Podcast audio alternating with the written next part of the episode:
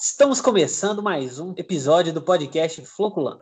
Eu sou Eduardo e estou aqui com ele, com o Maurício. Dá um oi pro pessoal aí, Maurício. Olá, pessoal. Hoje vamos fazer nosso primeiro episódio de recomendações. A gente decidiu batizar ele com o nome, o nome da moda, né? Um nome que não vai sair da cabeça do nosso amabilíssimo ouvinte. Vai ser as famosas flocumendações. Qual que é a proposta das flocumendações, Maurício? Então, o grande propósito das nossas flocumendações é recomendar para vocês, nossos ouvintes, um grande acervo de cultura e ciência, justamente para enriquecer o intelecto intelecto de vocês. A gente vai recomendar para vocês livros, filmes, séries, quaisquer outras coisas que a gente vê que pode ser muito legal para compartilhar com vocês. A gente vai tentar, na maioria das vezes, é, dar dicas de filmes e livros que a gente já leu, né, e que a gente já a gente pode falar melhor. Mas assim, se a gente vê alguma coisa muito bacana, alguma coisa que a gente acha que assim não tem como e, e tá aí que, que pode interessar vocês e a gente ainda não teve tempo, por exemplo, de terminar uma leitura, né? A gente também pode recomendar por aqui, mas na maioria das vezes vão ser coisas que a gente já, já teve um contato mais próximo e que a gente sabe um pouco mais.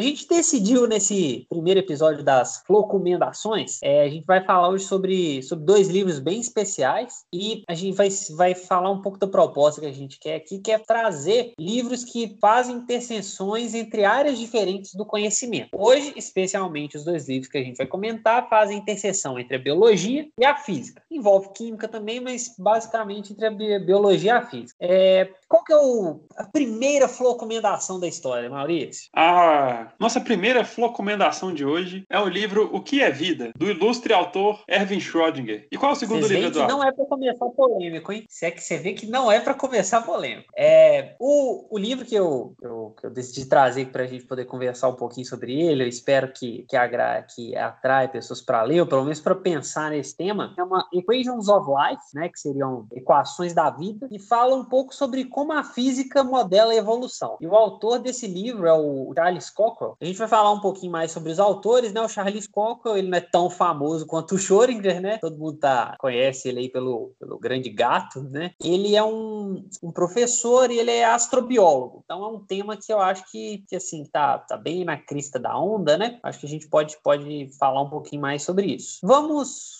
começar então falando sobre. Podemos começar sobre o seu livro, Maurício? Pode ser, Jovem, à vontade. Show de bola, show de bola. Maurício, que, que, que se trata esse, esse livro? Sim. Ele já começa com uma pergunta pra gente, né? O que é vida? Então, o que é esse livro? Então, o que é vida, né? A mesma pergunta que Erwin Schrödinger, em 1944, ele fez para ele mesmo. Na verdade, ele fez não para ele mesmo, mas ele fez para um auditório com mais de 500 alunos durante a, a época que ele foi professor na Universidade de Dublin. É, esse livro do, do Schrödinger, O que é vida, ele trata da biologia de uma perspectiva da física e da química, mais especificamente da, das leis da termodinâmica. E é nesse livro que é feita a primeira proposta do que seria mais ou menos um, um, uma estrutura que conteria o um material genético, né, informação hereditária, que nem o Schrödinger chamou. E ele foi bastante influente porque ele serviu de inspiração para outros dois grandes cientistas que fizeram uma grande descoberta algumas décadas depois, que foi o Watson e Crick, né, a descoberta do, da estrutura do DNA, utilizando os dados que eles é, pegaram da Rosalind Franklin. Mas é, se, se, professor de Dublin, né? Quem era Erwin Schrödinger na fila do pão? Quem era Erwin Schrödinger? Então, Erwin Schrödinger foi um cara muito importante para a termodinâmica e para a teoria da física, as primeiras ideias da física quântica. Né, o Erwin Schrödinger ele é um, foi um cientista da Áustria, né, ele nasceu na Áustria, mas ele passou boa parte da sua vida na Irlanda. E ele é muito importante, né, para a área da física quântica, porque ele foi um dos que descreveram a questão sobre a mecânica da, de ondas, né? E tentou, foi uma das primeiras é,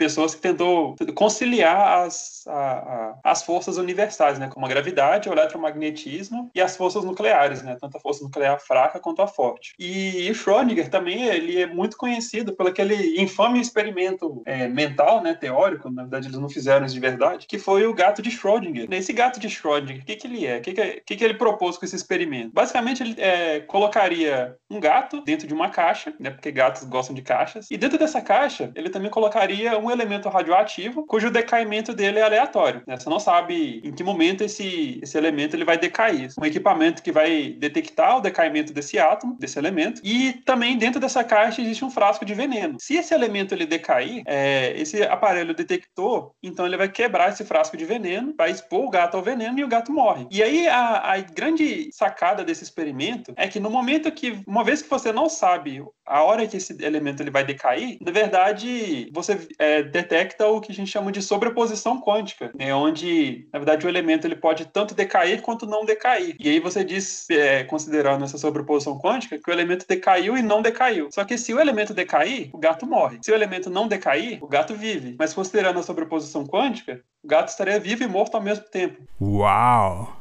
E a gente só descobriria se o gato está vivo ou morto no momento que a gente abre a caixa, no momento que a gente rompe a sobreposição quântica. Mas muito, muito além também da, da contribuição do Schrödinger para a física quântica e para a termodinâmica, ele também tem uma grande contribuição para a biologia, justamente porque ele aplica esses conhecimentos no mundo biológico.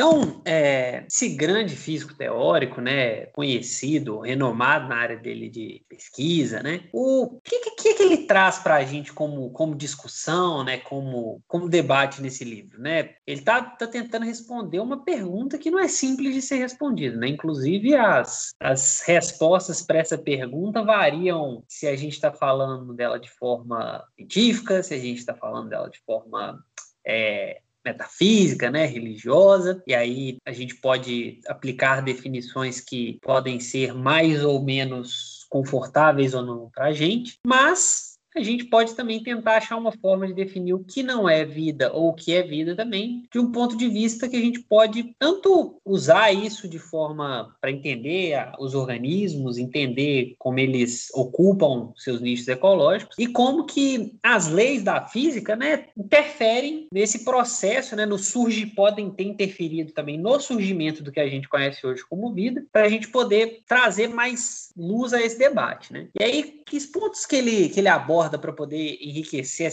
essa polêmica, esse debate? Então, é, ele começa propondo, na verdade, uma, uma, outra questão. Ele reformula essa questão de o que é vida na questão de que como a física e a química elas podem lidar com esses fenômenos biológicos. Ou seja, como que a, a, essas outras ciências vão lidar com, com o ambiente intracelular. E uma coisa que Schrödinger explica né, ao longo dos capítulos do livro é que esses fenômenos intracelulares eles são compreendidos em termos termodinâmicos. E ele também expõe algumas limitações da mecânica clássica de tentar explicar esses fenômenos. É, uma das coisas que ele propõe, por exemplo, é que mutações, é, as alterações que acontecem no DNA, são fruto de flutuações quânticas. É, não necessariamente uma coisa que a mecânica clássica poderia explicar ou abrangeria. E aí uma coisa muito importante que o Schrödinger ele elabora, logo no primeiro capítulo, é a noção da vida ser um mecanismo de ordem formado a partir de desordem, onde ele vai ilustrar é, o conceito de entropia é, e as outras leis da termodinâmica também. Ele coloca que, por exemplo, como os organismos eles são altamente organizados.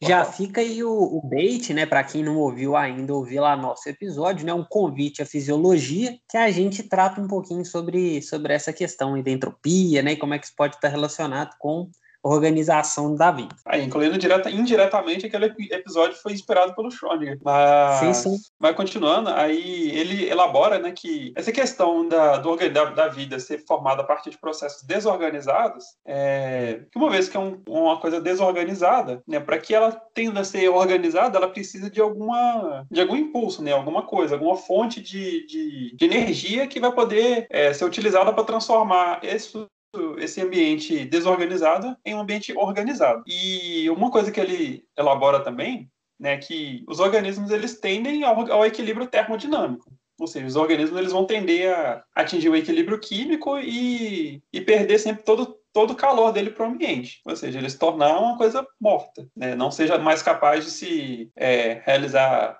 seu metabolismo, não vai ser mais um sistema é, químico semiaberto, autocatalítico e autorreplicante, né? Ele vai ser uma coisa indistinta de matéria morta. E uma vez que os organismos eles vão tender esse estado, né, que eles chamam de equilíbrio termodinâmico, é, o metabolismo e os seres vivos e tudo mais que acontece dentro da célula vai depender de processos de reversão de entropia. Ou seja, vai ter processos onde a célula vai pegar energia de alguma fonte, vai transformar essa energia é, através de reações tanto do catabolismo e do anabolismo, para poder pegar aquelas moléculas pequenas, né, precursores e monômeros, justamente para poder formar as estruturas mais complexas, poder se dividir, multiplicar e estabelecer no ambiente. Né? Então, ele, ele, ele aborda justamente essa batalha eterna entre o aumento de entropia e a diminuição da entropia. É, é uma batalha que a gente vive diariamente, né? Literalmente falando. É, acho bem legal nesse, nesse livro do Schrödinger, né, que ele vai construindo um argumento que é, de fato, embasar como a gente pode pensar na vida, né, num, num fenômeno biológico complexo, né, num, num, sistema dinâmico e que às vezes é difícil a gente visualizar aquelas coisas que a gente está acostumado a conhecer na física, como que ele vai trazendo isso cada vez mais para um nível basal, né, dissecando isso e aproximando da, da, do que a física estuda em si. Né? A gente tem hoje N estudos que são baseados nisso, e uma das coisas que eu achei bem interessante é que quando o Schrödinger fez esse, essa, deu essa palestra, né, essa, essa aula na, na Universidade em Dublin, é, ainda não sabia-se que o DNA era a molécula que carregava o material genético, né, que era a molécula responsável pela hereditariedade. Esse livro é pré isso. E mesmo assim, já tinham esses debates, né, existia um debate muito grande se seriam proteínas responsáveis por, esse, por essa hereditariedade. Né? Então, ele já trabalha no livro, mesmo ainda com noções que são hoje para a gente, ainda entre aspas, arcaicas, né, que são ele levanta certas perguntas no livro que já foram respondidas, não necessariamente sobre o que é vida, mas como a vida acontece, e ele traz muito isso para a gente poder ver como é que a gente pode gerar hipóteses que, por mais que, as, que elas sejam negadas, elas levam a novos conhecimentos. Então, assim, eu acho que também é uma coisa muito interessante desse livro. É basicamente uma, uma grande palestra, né, levantando perguntas a respeito como a gente pode ver a vida de, de uma forma mais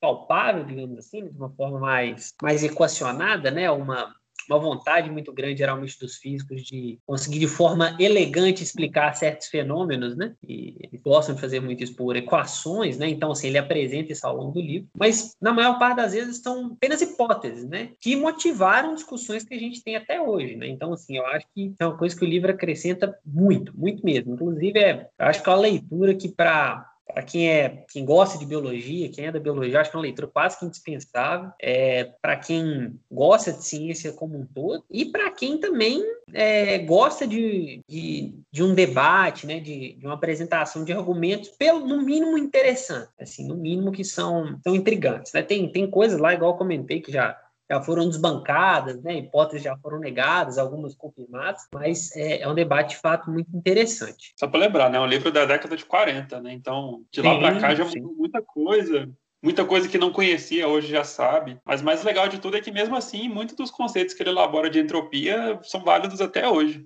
Ah, sem dúvida, sem dúvida. Ele é o princípio da incerteza que a gente estava comentando é base hoje para boa parte das assunções que a, que a química quântica trabalha, né? Então, assim, é, a gente está vendo é, nesse livro a gente vê um gênio da época, né? Assim, de fato, discutindo a forma como ele enxergava o que era vida. Então, assim, é um quase uma oportunidade memorável, né? Eu, eu, eu julgo assim, achei, né? Quando li. É, mas alguma coisa chamou sua atenção e que você acha que vale a pena a gente destacar sobre, sobre esse essa belíssimo escrito em papel na época, né? Acho que é uma última consideração que, é, que eu acho que é legal falar é que no final do livro o Schrödinger ele também traz uma, uma reflexão mais filosófica sobre a termodinâmica e a consciência humana, porque uma vez que ele estabelece para ele que a vida na verdade é só mais um fenômeno é, físico e químico, né? Ou seja, uma coisa que está firmemente atada nas leis da natureza, então que a consciência humana seria, na verdade, também um fruto da natureza. Mas ele coloca como contraponto que, da mesma forma, também a consciência humana também determina a vida, né? de forma consciente as decisões que são tomadas. Então fica essa dualidade aí, a natureza determinando a consciência e a consciência determinando a natureza. Enfim, ele também entra depois em umas questões assim de é, religiosidade, espiritualidade, enfim. Aí já foge um pouco do, do, do, do escopo do, da discussão. Mas é bem, bem interessante também é, a forma como ele fecha esse livro. Tranquilo. É, quem já leu o, o livro, né? Quem, quem, quem quiser acrescentar o, alguma coisa nesse debate, a gente está tá sempre aberto aí. Vocês podem encontrar nas nossas mídias sociais.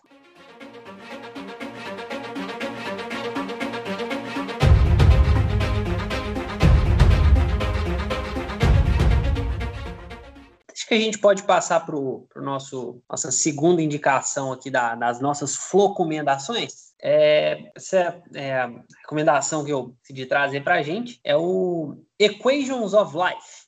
Né, como a física é, modela a evolução, né? Que seriam as equações da vida. É, o autor desse livro, o Charles Cocker, ele é um professor britânico, né, da, da Escola de Física e de Astronomia da Universidade de Edinburgh, e ele estuda um tema que eu acho que, no mínimo, chama a atenção das pessoas, né, que seria a astrobiologia. Você, você quer fazer um contexto para a gente da astrobiologia, Maurício? Então, a astrobiologia ela é uma ciência que tenta estudar os seres vivos que vivem que supostamente existem fora da Terra. É, só para deixar claro, assim, a, a, gente não tem ainda nenhum consenso científico sobre a existência de vida extraterrestre. Né? É, a Terra ainda segue sendo a única, a única, o único lugar, né, o único planeta onde a gente detectou vida. Mas é, isso não significa que a gente também não pode lançar hipóteses e também não utilizar conhecimento que a gente tem dos micro-organismos na Terra para a gente poder mais ou menos predizer como poderia ser a vida fora da Terra. E uma coisa que eu acho que é sensacional da, da astrobiologia, né, e que perpassa muito o tema aqui do podcast, é que o chassi de trabalho da astrobiologia, né, os principais organismos que são utilizados para poder fazer estudos de astrobiologia são os micro-organismos, né? especialmente aqueles organismos que são os extremófilos, né, que estão adaptados a viver em condições é, mais adversas aqui na Terra, especialmente para saber quais seriam esses limites limites que a vida poderia se desenvolver no espaço, em outros planetas que têm condições muito diferentes da nossa, em satélites que têm condições que seriam ou não apropriadas, né? Tem alguns estudos da astrobiologia que também que também tratam, tem alguns estudos também tratam de diferentes moléculas que poderiam servir de chassi para a vida, né? Não só esqueletos de carbono, então é um, é um, debate que também acontece. E no livro o, o Cockle aborda esse um dos capítulos, né? Eu acho que é bem bacana. E nesse livro ele constrói um argumento inteiro o livro inteiro é uma, uma construção sobre o que, que a gente como que a gente pode ver a, a, biologia, né, a vida, os organismos de uma forma física, e para no final ele, a gente poder se perguntar se existe vida em outros corpos, né, em outros corpos celestes, em outros planetas, se eles podem existir lá, essa é uma pergunta, e se existir vida nesses lugares, se ela seria igual à vida como a gente conhece. Ou seja, se a vida ela também está restrita a uma série de leis físicas que a gente consegue visualizar, e esse seria o caminho que ela pode chegar. Né? Então esse é o debate que perpassa o livro, e aí ele vai secando isso de várias formas. Legal demais, Eduardo. Então, né, você colocou aí umas coisas que são muito interessantes, né? Questão de possíveis outros corpos celestes que podem, de alguma forma, é, propiciar o surgimento da vida, né? Outros tipos de moléculas diferentes. Inclusive, uma, um satélite que é bastante interessante. Existe, por exemplo, né, aquele satélite que orbita Júpiter, né? Chama Europa, que ele é um satélite bastante grande, né? Bastante... Na verdade, é o sexto maior satélite do, do sistema solar. E ele é formado basicamente por uma camada muito densa, muito espessa de, de gelo. Né? A superfície dele é um gelo é, de várias, é, vários quilômetros de espessura. E abaixo desse gelo é, existe um oceano de água líquida. Então, a Europa é um dos grandes candidatos, né, do dentro do nosso sistema solar para uma possível descoberta de vida extraterrestre. E outra coisa também, né, a gente tem aqueles a forma de vida baseada em carbono, que é o que a gente tem encontra na Terra. Você já viu falar de algum outro elemento, Eduardo, que também pode ser usado? Então, o pessoal gosta muito, né, de, de fazer modelos, né, de testar. Inclusive, ele, ele comenta sobre isso no livro com esqueletos de silício, né? Tem alguns trabalhos que também perpassam alguns compostos, né? Mas o silício tem toda aquela semelhança com o carbono de realizar quatro ligações, né? Elemento próximo da tabela periódica. Então, assim, é, ele discute ao longo do livro, né? Fala, ele vai discutir por que, que o silício, apesar de parecer, não é uma, não é um composto tão adequado assim a, a ser um esqueleto base para a vida, independente da, da condição que a gente está trabalhando. E ele começa, é, até de forma bem elegante, dialogando com coisas que são muito próximas da gente. Então, uma pergunta que ele faz, tem um capítulo no livro dedicado a gente entender a física por trás da vida de uma joaninha. Então, é, é um capítulo que é para mim é, é um dos mais memoráveis, né? Ele traz, se a gente pensar, por exemplo, numa joaninha, quais leis da física são predominantes na, na rotina dela. Né? Então a gente tem, por exemplo, quando a gente vê um, um, uma joaninha pendurada, por exemplo, um, um artrópode em geral, né? um inseto em geral, é, preso na parede, por que, que, a gravidade não joga ele no chão? Por quê? Então, essa, essa é uma excelente pergunta, né? Se a gente pensar assim, é, quais forças estão atuando sobre, sobre a Joaninha, né? É uma pergunta que às vezes a gente faz, por exemplo, uma aula de física, é, para um bloco, né? Um bloco em contato com uma superfície, quais forças atuam sobre o bloco e, e, e assim vai. Agora, se a gente mudar do bloco para uma Joaninha e começar a pensar nisso de uma forma até mais lúdica, a gente pode chegar a conclusões muito interessantes e muito esclarecedoras, né?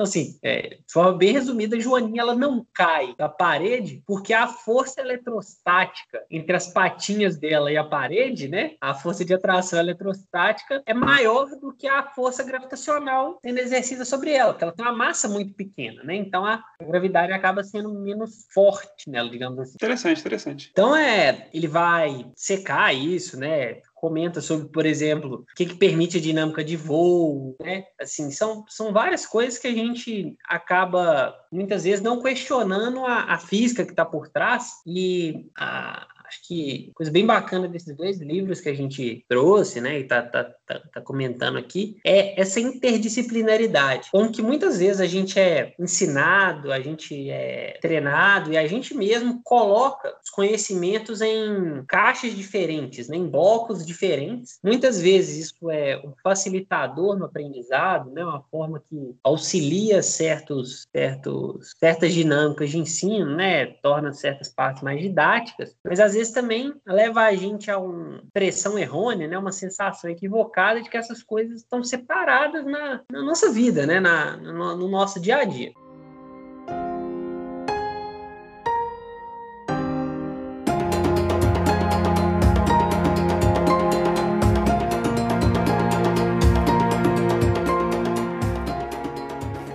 E, Maurício, falando nisso, é... você acha que a biologia é universal? Essa é a pergunta central do, do livro do, do Cochrane. Né? Ele, inclusive, tenta responder isso no final do livro. Eu não vou dar nenhum spoiler sobre o argumento, porque eu achei muito bom. Mas você acha a biologia universal? O que a gente sabe sobre biologia aqui é. Você acha que ela é aplicável ao universo? Olha, uma boa pergunta. É um belo eu amigo, né? Para te dar só umas perguntas mais difíceis, assim, ó. Eu acho que se a gente pensar de um ponto de vista termodinâmico, né, pensar que a vida seria uma puxando sardinha para o Schrödinger, seria uma forma de batalha contra a termodinâmica, né? Seja uma forma de diminuição local de entropia. Então, talvez nesse aspecto, acho que talvez seja universal. Talvez a melhor forma da gente detectar uma forma de vida no espaço, em algum outro corpo celeste, é ver onde existe redução local de entropia. Mas se a gente pensar do ponto de vista estrutural, de macromolécula, aminoácido, ácido graxo, ácido nucleico, bem complexo. Eu acho, eu acho, tem uma coisa que é interessante, estava lembrando aqui agora, que no espaço já foi detectado em alguns cometas que alguns asteroides também, a presença de certas moléculas que podem ser precursoras de moléculas orgânicas que são encontradas na Terra, de origem biótica principalmente aminoácidos. Inclusive, acho que tem um cometa que detectaram aminoácidos mesmo, tipo, real, assim, aminoácidos mesmo. Agora, de cabeça, eu não lembro o nome do estudo nem nada, mas talvez, né, seja possível, se, né, no espaço,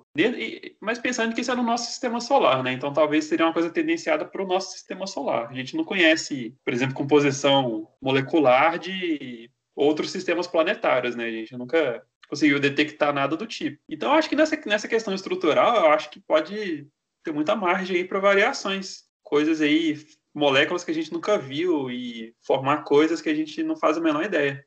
É, o, o Cochrane, ele, ele tem uma postura um pouco mais conservadora e ele usa dois argumentos é, centrais que eu acho que são muito interessantes para a gente pensar. Um dele é baseado no aspecto químico, no aspecto mais molecular, e o outro é baseado na evolução em si. O primeiro argumento ele delineia para poder trabalhar como que, por exemplo, o DNA e o RNA sendo as moléculas que é, são usadas para trans portar informação ao longo da hereditariedade, né? A gente tem, a gente já comentou o RNA, possível precursora, né? A primeira grande molécula de hereditariedade da vida, né? Ainda encontrada em alguns vírus, é que a dinâmica molecular, a estabilidade, a forma como essa molécula se dobra, pode ser se autocopiar, é, as forças que atuam sobre ela, as condições de temperatura e pressão que podem ser encontradas em outros corpos celestes, existe uma chance grande que, se não for DNA, seja algo muito parecido. Então, assim, ele vai tratar isso com dessa forma, né? Ele tem essa, essa postura um pouco mais conservadora, né? Um outro argumento que ele usa apesar de ainda ser preso na Terra, é um dos xodós da evolução. Inclusive, é um argumento muito utilizado para poder né, confirmar a teoria da evolução, né, que é, que é uma das confirma a hipótese, é muito estudado, que é a convergência evolutiva. Então, organismos diferentes com histórias evolutivas diferentes chegaram a soluções estruturais similares sem ter nenhuma ligação na história evolutiva, né? Então, por exemplo, estratégias para voo, estratégias para uma série de outras situações. Ele disseca isso com mais com mais carinho, né? Mas o argumento da convergência evolutiva eu achei sensacional. Eu acho que assim, vale a pena, de fato, explorar ele melhor. O que, que você acha, Maurício? Convergência evolutiva é um bom caminho para discutir a universalidade da biologia? Então, convergência evolutiva é uma coisa interessante, mas eu acho que talvez você responderia. É... Não, calma, deixa eu pensar de novo. Então, a convergência evolutiva é bastante interessante, mas eu acho que ela toca na, na questão da universalidade apenas de uma forma meio superficial, porque apesar de aparentemente né, a, aparentar, por exemplo, serem estruturas semelhantes, né, ter uma função semelhante, mas a forma como isso funciona e é, que o organismo ele vai utilizar essa estrutura, né, essa, esse caráter dele, vai ser bastante diferente. Se a gente pensar, por exemplo, questão da adaptação para o ambiente aquático e invertebrados, a gente tem os peixes é, que basicamente evoluíram dentro do ambiente aquático, né? Eles são totalmente adaptados para o ambiente aquático, tanto marinho quanto de água doce. Mas a gente tem alguns mamíferos que, apesar de serem adaptados ao ambiente terrestre, eles retornaram ao ambiente aquático. A gente tem, por exemplo, o golfinho. Só que o golfinho, ele readapta, re evoluiu algumas características que o tornam mais apto ao ambiente aquático, mas ainda assim ele é muito diferente de um peixe. É, superficialmente, se pegar, por exemplo, um tubarão e um golfinho, é, eles vão ter uma morfologia muito semelhante. Os dois vão ter é, nadadeiras laterais, né, aquela nadadeira dorsal, né, a cauda também um pouco semelhante, apesar do golfinho ela está é, tá situada na horizontal, mas a forma como é, é, os membros dos dois é, existem são muito diferentes. Então, um outro exemplo que a gente pode puxar aqui também é a questão da, da morfologia. Ainda dentro desse argumento aí, esse argumento é muito bom da, do golfinho, do tubarão, e é, esse é um dos pontos. Até que ponto essa universalidade iria? É, não necessariamente ela como um todo, tudo que a gente conhece de, de, biologia, né, seria universal, mas um ponto, esse ponto da convergência evolutiva está muito dentro disso. É, a vida fora não seria necessariamente igual, né? Igual você falou, por exemplo, a está por trás dessas estruturas, a forma como elas são utilizadas, né? Às vezes não é a mesma, de fato, diferente, mas aparentemente a morfologia de dois animais de médio ou grande porte que desenvolveram hábitos de vida aquático, em, em, corpos com certa densidade. Então, é bem nesse ponto, será que um organismo aquático, né, um organismo que nada, digamos assim, em outro planeta, no fluido, com densidade similar, desenvolveria caracteres morfológicos similares ao que a gente vê nos organismos aqui na Terra? Porque esses caracteres morfológicos, eles apresentam certas relações muito boas do ponto de vista fluidodinâmico, do ponto de vista de economia de energia, do ponto de vista de velocidade, de permissibilidade de certos movimentos, né, que está toda parte da biofísica trabalha isso muito bem. Essas estruturas, né, a evolução ter selecionado essas estruturas, né, os organismos com esses caracteres morfológicos terem sido selecionados serem mais aptos, parte disso está ligado ao fato dessas estruturas serem fisicamente, é, do ponto de vista da, da disciplina física mesmo, é, vinculados a uma certa função que está constrita com a temperatura que eles estão expostos, com a pressão que eles estão expostos, com a densidade que, o, por exemplo, a água tem. E é, é esse, esse é o ponto. Será que se tiver água em outro planeta, o organismo de médio porte, por exemplo, desenvolver hábitos é, aquáticos, vai ter morfologia similar às que a gente vê nos daqui da Terra? Essa é uma boa pergunta. E aí que é, é, não, tem, não tem uma resposta sim ou não, é, é, não é. Até a gente achar algum, a gente não tem resposta para isso. Mesmo assim, a gente não vai ter, porque a gente está falando de um espaço a mostrar o n igual a 1, né, que é a Terra. A gente não tem nenhum n igual a 2 com qualquer outra coisa. Então, a gente está fazendo uma extrapolação baseada numa população de 1. Não é a melhor extrapolação para se fazer do ponto de vista estatístico. Então, assim, mas é uma boa pergunta. Né? Até para a gente poder procurar essa, né? Assim, é, a gente precisa ter algum indicativo. Então, assim, o que, que você acha? Então, é uma boa colocação isso explicar a questão do, do ambiente em si, né? A composição física e química do ambiente realmente isso determina bastante o curso da, da, evolução. Mas uma coisa que é bem importante a gente lembrar é que todo caractere ele é adaptativo. Então, para o organismo ele chegar a ter uma, uma, determinada morfologia, aquela morfologia tem que fornecer algum tipo de vantagem para que a seleção natural haja de forma a fixar aquilo ali na população. Agora, uma coisa que é importante a gente lembrar é que até na própria Terra, é, surgiram várias estratégias diferentes para poder tornar o organismo mais, mais adaptado a esse ambiente.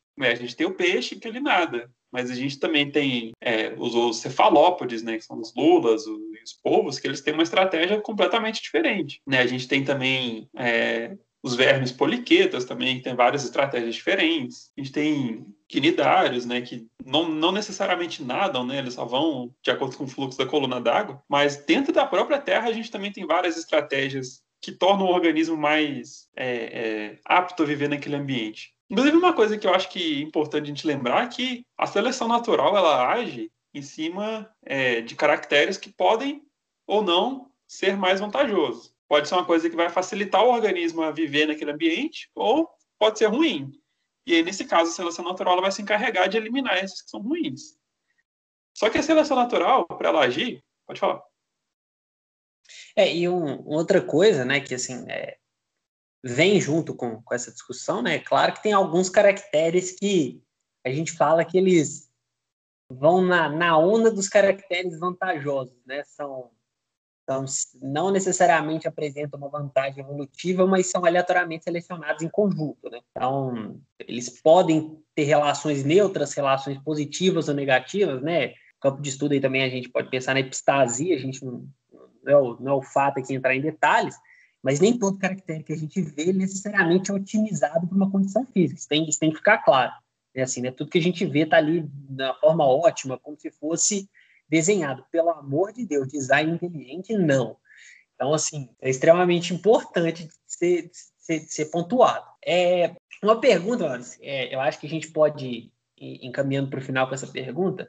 Uma pergunta rasteira, para mim também querer, querer explicar ela, mas eu acho que a gente pode finalizar com esse debate que é bem bacana, e está centrado tanto no que o Schrödinger falou e no que o, que o Cockrell traz nesse livro, é, Vamos, vamos olhar a nível fisiológico, a nível, por exemplo, de, de micro-organismos, né, que a gente tem uma série de estratégias diferentes, mas que convergem para duas coisas que são muito. que são similares, né? Assim, para organismos que carregam metabolismo. Vamos deixar os vírus de lado aqui dessa discussão um pouco. Tá? É, gradiente eletroquímico. Se a gente achar vida em outros planetas, né, outras condições de vida, Gradiente eletroquímica universal? Calma. Segunda parte da pergunta, que é tão rasteira quanto. Utilizar moléculas com grande potencial de doação de grupos, ou seja, moléculas são capazes de conservar energia, vide ATP. Não necessariamente precisa ser ATP. É universal? Seriam as formas de conservação de energia universais, porque elas foram selecionadas evolutivamente. É, a gente então tem organismos hoje que conservam energia por gradiente eletroquímico e, por exemplo, ATP, atuou. É, a evolução é, atuou aí para esse caractere hoje serem presentes todos os organismos. Seria isso universal? Não precisa ser um gradiente eletroquímico de próton. Não precisa ser. Esse é o ponto. É, não precisa ser o ATP, a molécula que guarda energia, mas conservar energias em moléculas altamente energéticas. Ou em diferenciais de gradiente eletroquímico algo universal à vida? E, assim, é para quem está ouvindo a gente pensar mesmo, a gente quebrar a cabeça, porque, assim, ele não dá uma resposta sobre isso fixa no livro, né? Não dá de fato. E é, eu, particularmente, não tenho uma resposta para isso. Também. É uma pergunta muito complexa. Vai lá, Maurício. Sigo, é, mais uma bomba para para a gente poder debater aqui agora. Então, eu também não tenho uma resposta para isso. Na verdade, eu, eu tenho uma outra. posso fazer uma, acrescentar uma outra pergunta aí. A hereditariedade química também seria universal? Então, esse é o ponto do argumento da convergência. Não precisa ser o DNA, não precisa ser o RNA, mas será que uma molécula com uma característica similar de guardar informação e passar ela adiante seria algo universal? Vamos, vamos, deixar o pessoal dormir nessas três perguntas? Você quer, quer deixar mais uma? Não, uma coisa que eu estava pensando aqui, só para fechar, eu acho que sim, para ter seleção natural, ela precisa atuar sobre alguma coisa, né? E essa coisa surge por quê? Por mutações. Mutações que são alterações na estrutura do DNA. Então, hereditariedade seria universal? E outra, seleção natural também seria universal? Sim, e, e, e é aí que está o argumento. Por isso que ele usa convergência evolutiva. Se a gente partir do pressuposto que para a gente reconhecer como vida, a gente tem que ter uma molécula que passa essa hereditariedade para frente. Será que ter essa molécula que passa a hereditariedade para frente, junto a gente tem evolução como universal, porque a gente tem seleção natural baseada em mutações aleatórias? Então, Será que vem o barquinho todo junto? Junto com DNA e hereditariedade, vem evolução, vem seleção natural, vem. Seriam essas leis biológicas também universais, como a gente trata algumas leis da física? Será, por exemplo, o gradiente eletroquímico universal, a forma como as vidas na Terra chegaram à conservação de energia para poder lutar contra a entropia, ou seja, gerar sistemas organizados e aumentar a bagunça externa universal? Não tem resposta. Não tem resposta mesmo. A cara que o Maurício está fazendo aqui para mim, vocês não acreditam.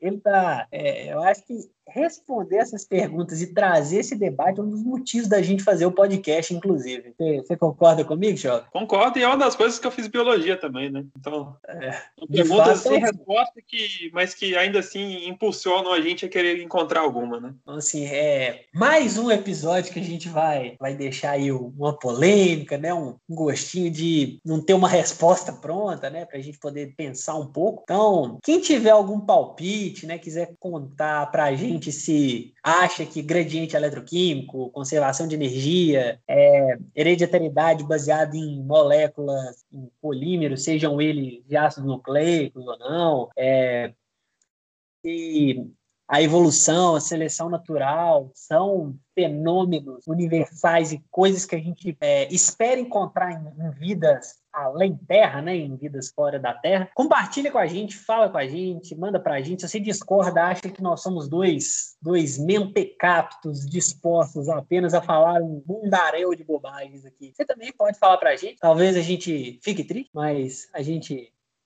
é, lida bem com, com esse tipo de coisa. Mas fiquem à vontade para poder acrescentar esse debate, né? Tem algum lugar que o pessoal pode utilizar todo o ATP deles para poder falar com a gente, Maurício? Então, você pode queimar muito fosfato para mandar sua pergunta para a gente no Instagram. É arroba floculando. Tem algum lugar em que o, que o pessoal pode utilizar de estratégias de voo e um passarinho azul para poder falar com a gente? Tem também. O passarinho também queima muito fosfato para passar informação, né? A gente tem lá no passarinho do Twitter né? Também arroba Floculando. Top. Tem alguma forma de transmissão de informação similar às cartas? Tem também uma forma eletrônica de realizar esse procedimento. Você pode enviar sua carta eletrônica para a gente através do endereço floculandopodcast.gmail.com. E se alguém quiser mandar uma mensagem para outro planeta para poder conversar com a gente. Vocês não sabem, gente, é, a gente está falando aqui diretamente de Próxima Bezinho. Isso aí. É, se vocês procurarem aí, é, a caixa postal é 00000, é Próxima Bezinho, tá? Fica próximo ali do, da estrela de nêutrons ali, a 4,20 milhões de anos-luz da distância da Terra. E fiquem à vontade. A gente aguarda ansiosamente todos os recebidinhos. Então, acho que é isso, né, Maurício? Acho que dá para queimar bastante ATP, bastante neurônio aí tentando responder essas, essas belíssimas perguntas, né? Questionamentos aí importantíssimos. Questionamentos, eu acho que, de fato. Então, podemos ficar por aqui? Ficamos por aqui hoje? Ficamos por aqui hoje. Bacana. Um abraço, pessoal. Abraço, gente.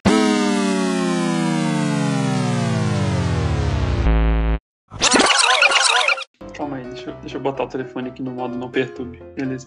Piada muito idiota. O que, que o Carbono falou quando ele foi preso? Eu não tenho sei. direito a quatro ligações.